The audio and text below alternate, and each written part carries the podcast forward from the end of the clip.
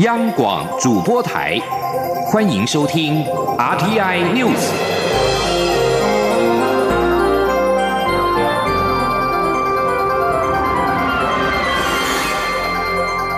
听众朋友您好，欢迎收听这节央广主播台提供给您的 RTN News，我是张顺祥。首先把新闻焦点关注到是二零二零总统初选，国民党终于是有了结果了。韩国瑜以百分之近四十五的支持度大胜。吴敦义表示，过程公开而且几乎是透明的。国民党总统初选民调结果今天上午揭晓，高雄市长韩国瑜以近百分之四十五的支持度取得了压倒性的胜利，大赢第二名。的郭台铭十七个百分点，顺利的成为国民党的总统候选人。请听央广记者刘品希的报道。国民党从八号到十四号进行为期七天的总统初选民调，十五号上午八点拆封统计，十点三十分举行记者会，由秘书长曾永权宣布结果。候选人韩国瑜以总平均支持率百分之四十四点八获得压倒性胜利，郭台铭以百分之二十七点八的支持度位居第二，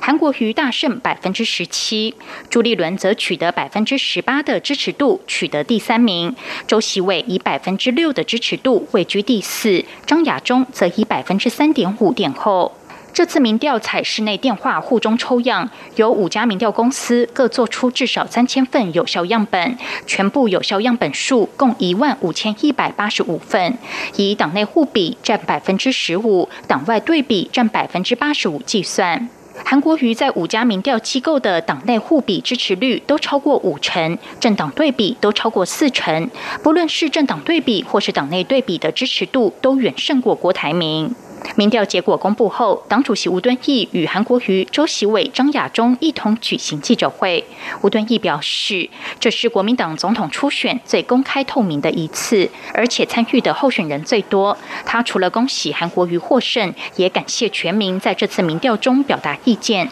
让国民党在公开透明的过程中产生第一关的人选。他也感谢党中央协调小组、民调执行小组、选监小组扮演非常重要的角色。他说：“这应该是许多年来中国国民党对于党内的总统、副总统的初选采用最公开，而且参与的人数最多，并且所有的过程最透明啊！我觉得透明也是一个特点。过去的选举或者初选其实也是很公正，历届以来没有什么不公正的事情。”那这一次是采取最公开的方式来举行啊，几乎透明到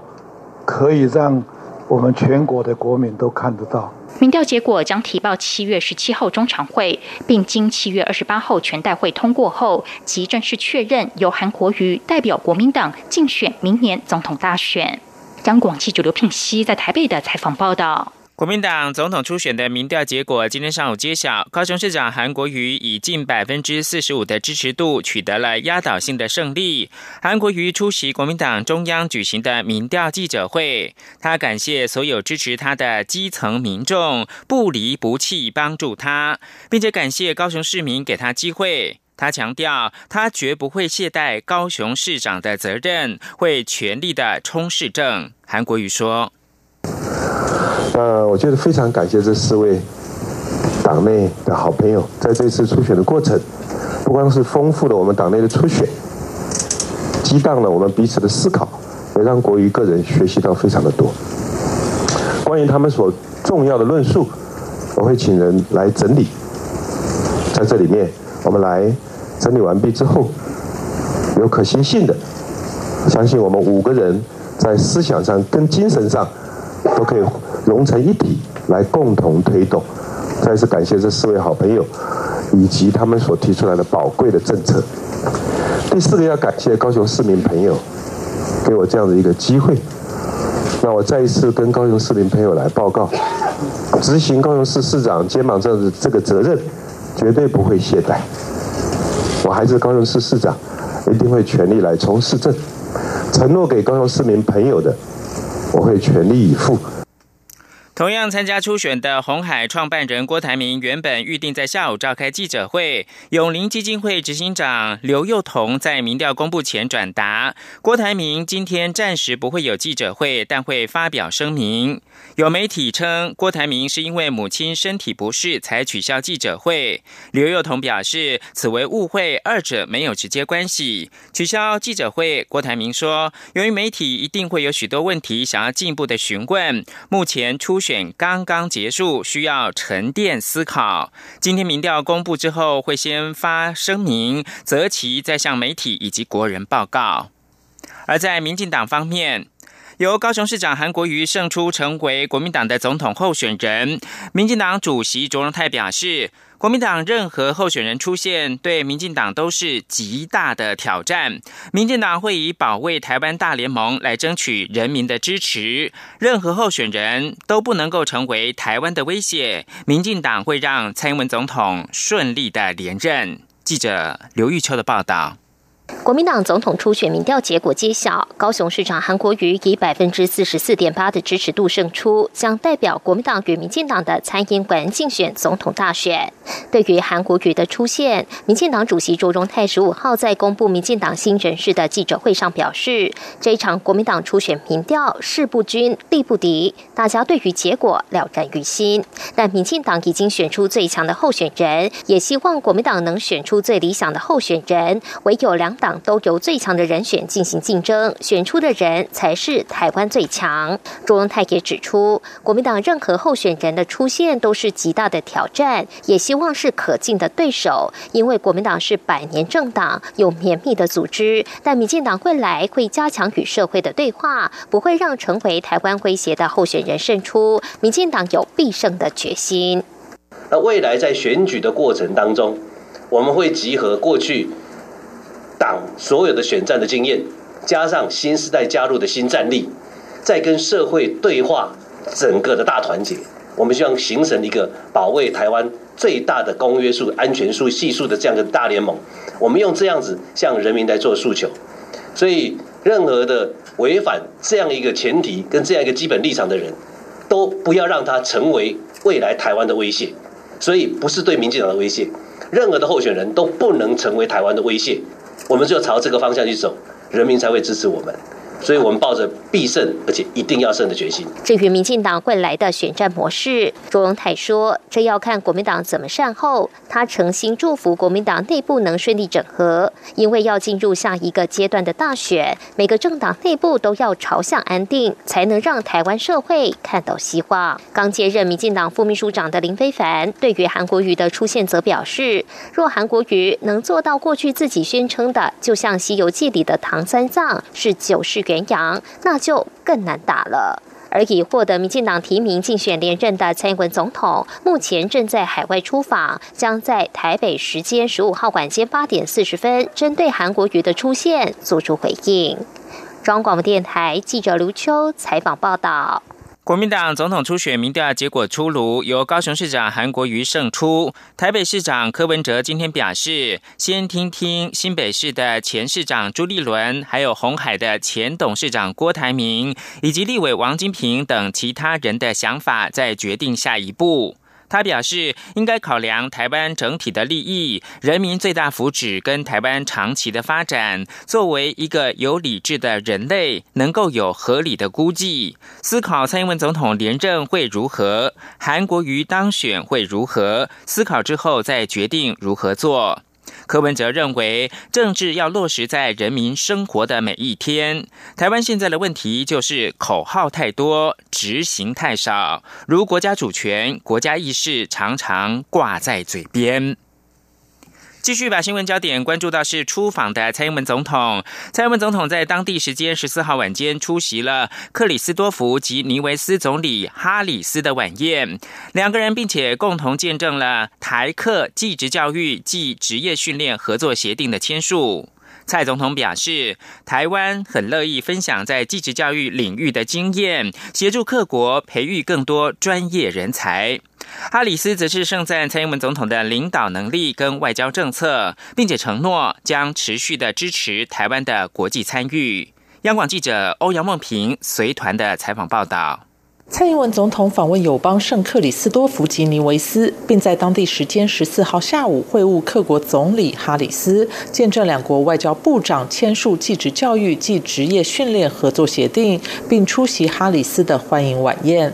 哈里斯在晚宴中致辞表示，这是圣克里斯多弗吉尼维斯第三次接待中华民国台湾总统，第一次是两千零五年前总统陈水扁，第二次是二零一三年前总统马英九。如今距离上次元首访问六年之后，蔡总统第一次来访，让他想起一句谚语：“千里之行，始于足下。”他认为这预示了两国未来关系必将更紧密。哈里斯并表示，中华民国台湾与圣克里斯多弗吉尼维斯的邦谊长达近四十年，紧密坚实，且更胜以往。蔡总统这次来访正好反映出这个事实。他也有信心，两国邦谊处于天时地利人和状态，将继续蓬勃发展下去。哈里斯更盛赞蔡总统坚定的领导，为全世界展现典范。也因为有蔡总统成功的外交政策，让台湾越来越有能见度。他并承诺，各国会持续支持台湾的国际参与。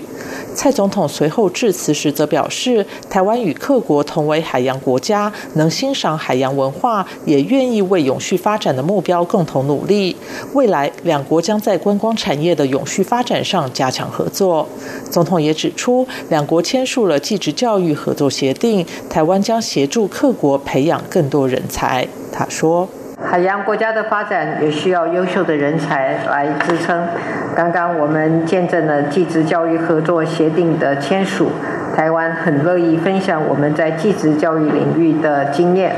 协助各国培养更多的技术专业人才。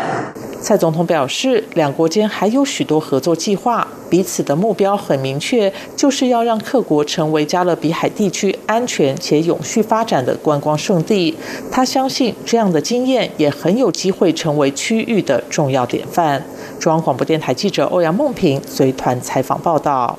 对于中国宣布近日将在东南沿海进行军事演习，蔡英文总统稍早表示，对于对岸的军事演习，国军都全程掌握，并且谨慎处理。总统认为，这提醒台湾需要持续强化自我防卫的能力。他也再度呼吁中国认真看待维持区域和平稳定的责任。继续把新闻焦点关注到是香港的反送中。外传香港的行政长官，也就是特首林郑月娥，曾经向北京中央请辞。特首办公室发言人今天接受中央社记者查询的时候说，行政长官仍然有热诚和承担为香港市民服务。英国的《金融时报》早前引述知情者报道，林郑月娥过去数周曾数度提起请辞，但遭到北京的拒绝。上个月开始，港府修订逃犯条例的决定，引发了连场游行跟示威，示威者跟警方多次的爆发激烈冲突。期间，外界关注林郑月娥是否会为此下台。十四号晚上，在香港的沙田区的反送中示威出现了暴力。警民都有人受伤，还有警察遭到咬断以及夹断手指。民主派平台香港民间人权阵线对于过去两天发生大规模的警民冲突表达了强烈的担忧，促港府积极回应示威者的诉求。积极主张反送中的香港民间人权阵线今天在脸书发布声明，认为十三、十四号在各区的游行已经造成伤害，而始作俑者是。行政长官林郑月娥。如果政府有心保护警员，而且不愿意看到市民在抗议当中受伤，政府应该积极的回应市民在反送中运动的诉求。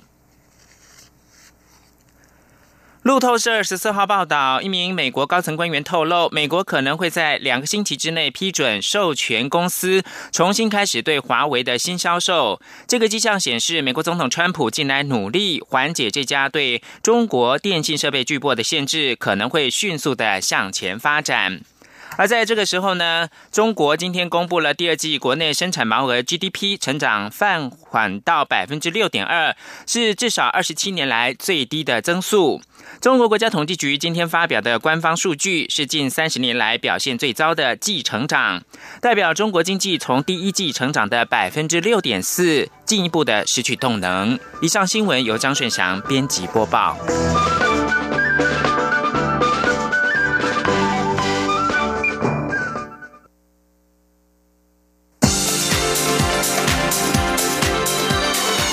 这里是中央广播电台。台湾之音，欢迎继续收听新闻。欢迎继续收听新闻，我是陈怡君。台北高等行政法院日前审理雅尼矿权展现案，判决撤销展现的处分。时代力量立委高露引用今天举行雅尼展现撤销、落实原住民族历史与环境正义记者会，呼吁政府加速修改矿业法，并且也希望各个政党总统参选人能够针对雅尼展现案正式的表态。对此，行政院发言人 Glas Udaka 今天回应，尊重行政法院的判决结果。矿业法修正草案也已经送进立法院。关于原住民自商同意权是否溯及既往，要尊重立委的审议。记者王威婷的报道。台北高等行政法院上周判决撤销雅尼在花莲泰鲁阁采矿权，或经济部再度展现二十年的诉愿决定及原处分。时代力量立委高路引用也呼吁，矿业法的改革不能再拖，政府应正视原基法的精神，并加速修改矿业法。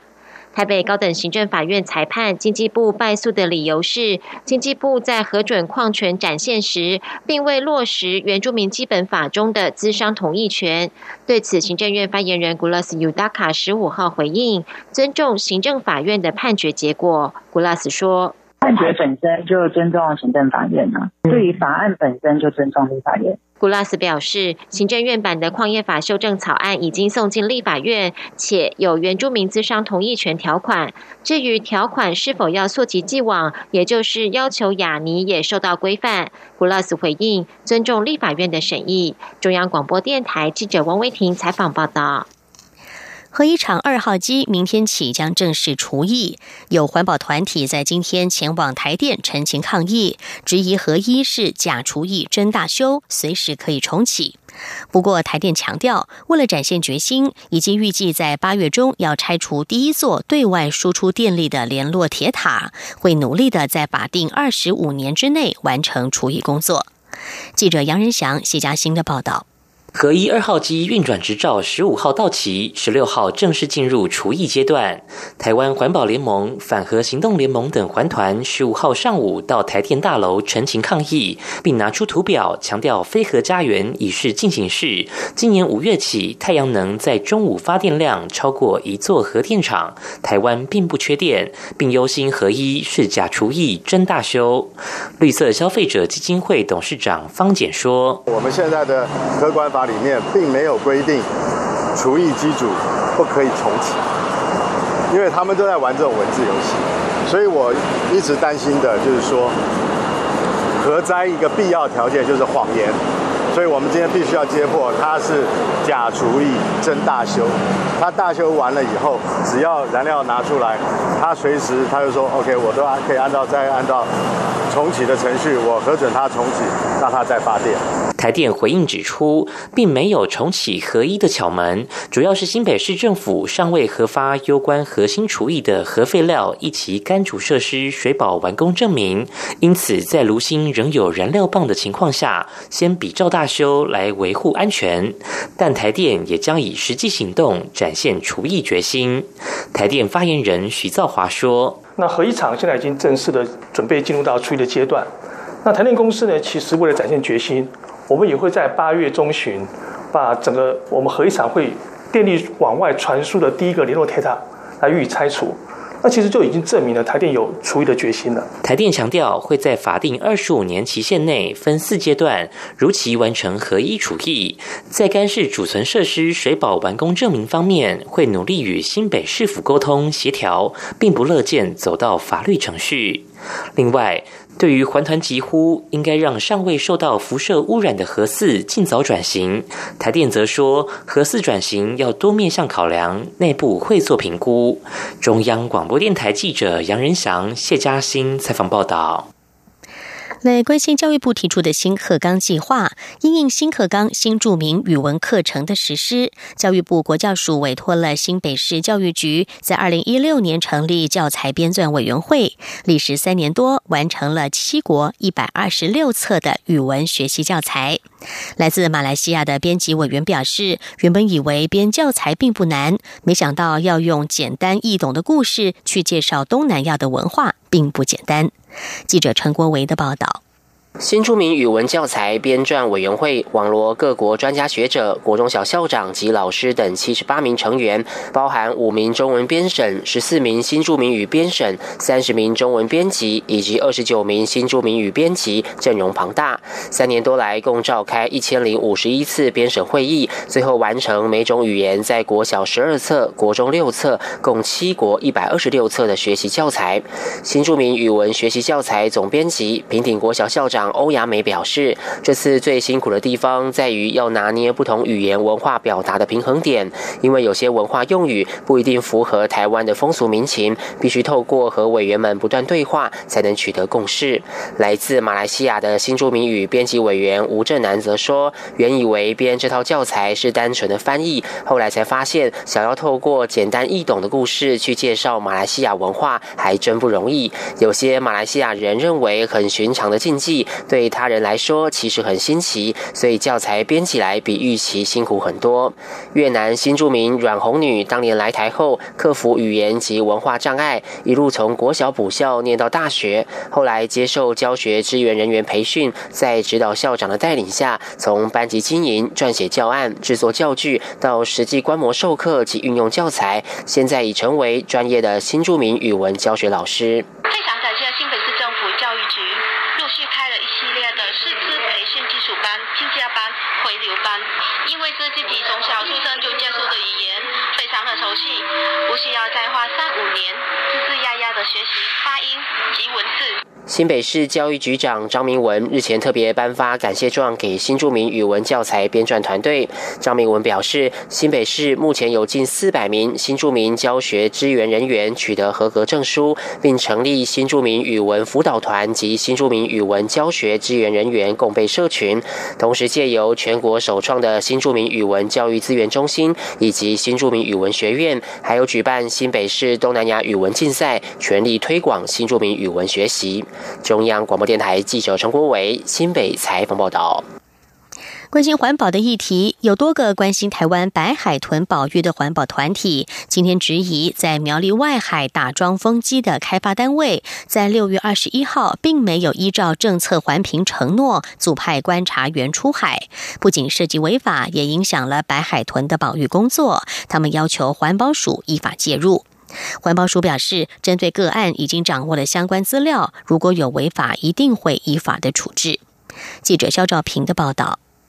台湾满野新族生态协会。台湾妈祖鱼保护联盟以及彰化县环境保护联盟长期关心台湾白海豚保育议题。他们透过蹲点观察以及生喉咙等资讯比对，发现位在苗栗外海的风机开发单位，在六月二十一号并没有依照政策环评承诺，派遣鲸豚观察员随行出海，质疑是违法施工。因此，十五号正式向环保署陈情。希望环保署依法要求暂时停工。虽然鲸豚观察员没有执法力，但根据环境影响说明书，只要观察员目击海上有鲸豚，开发单位就必须立即停工。也因此，观察员有没有出海，就成为环保团体关切的重点。台湾满野新族生态协会律师李金奇说：“就是如果没有鲸豚观察员，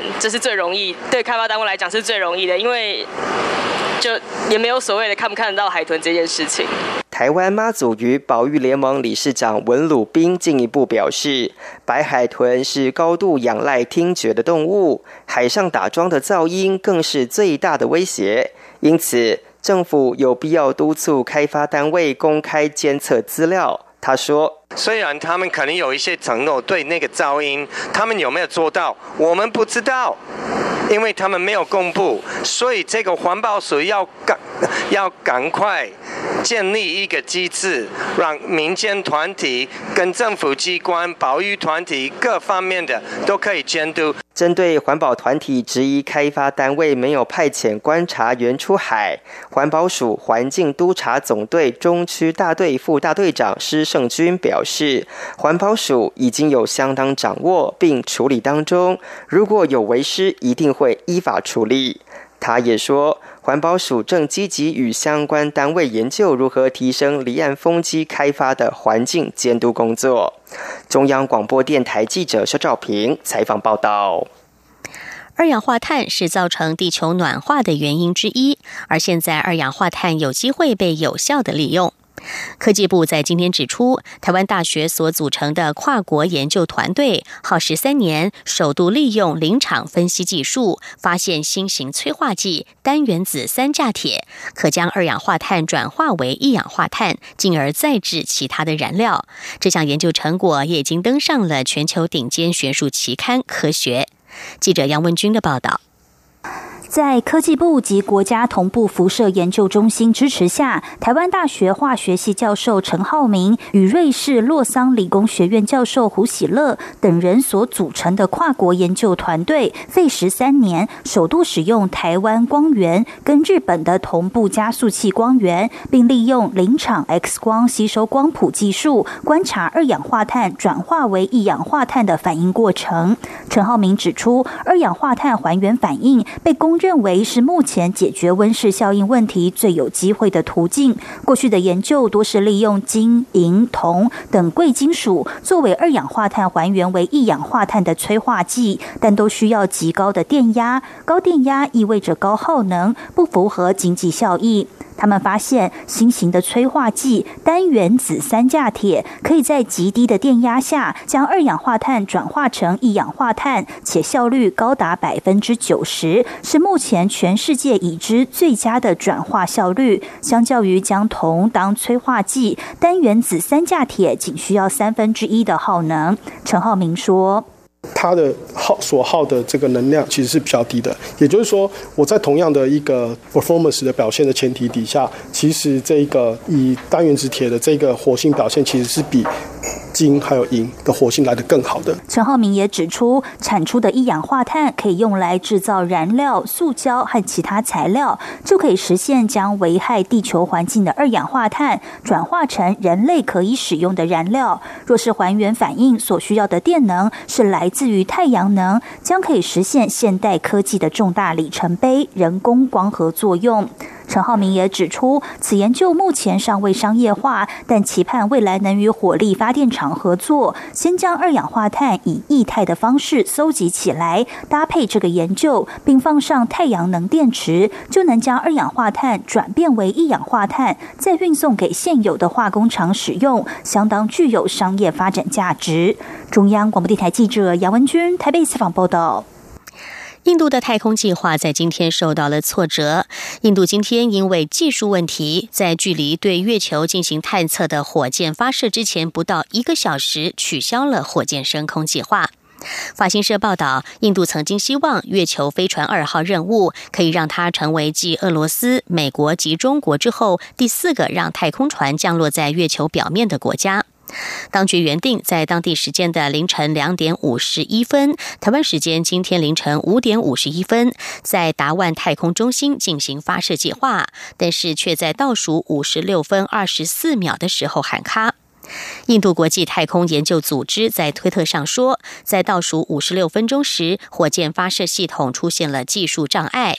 为了采取充足的预防措施，今天的月球飞船二号发射计划已经取消，修正的发射日期将在稍后公布。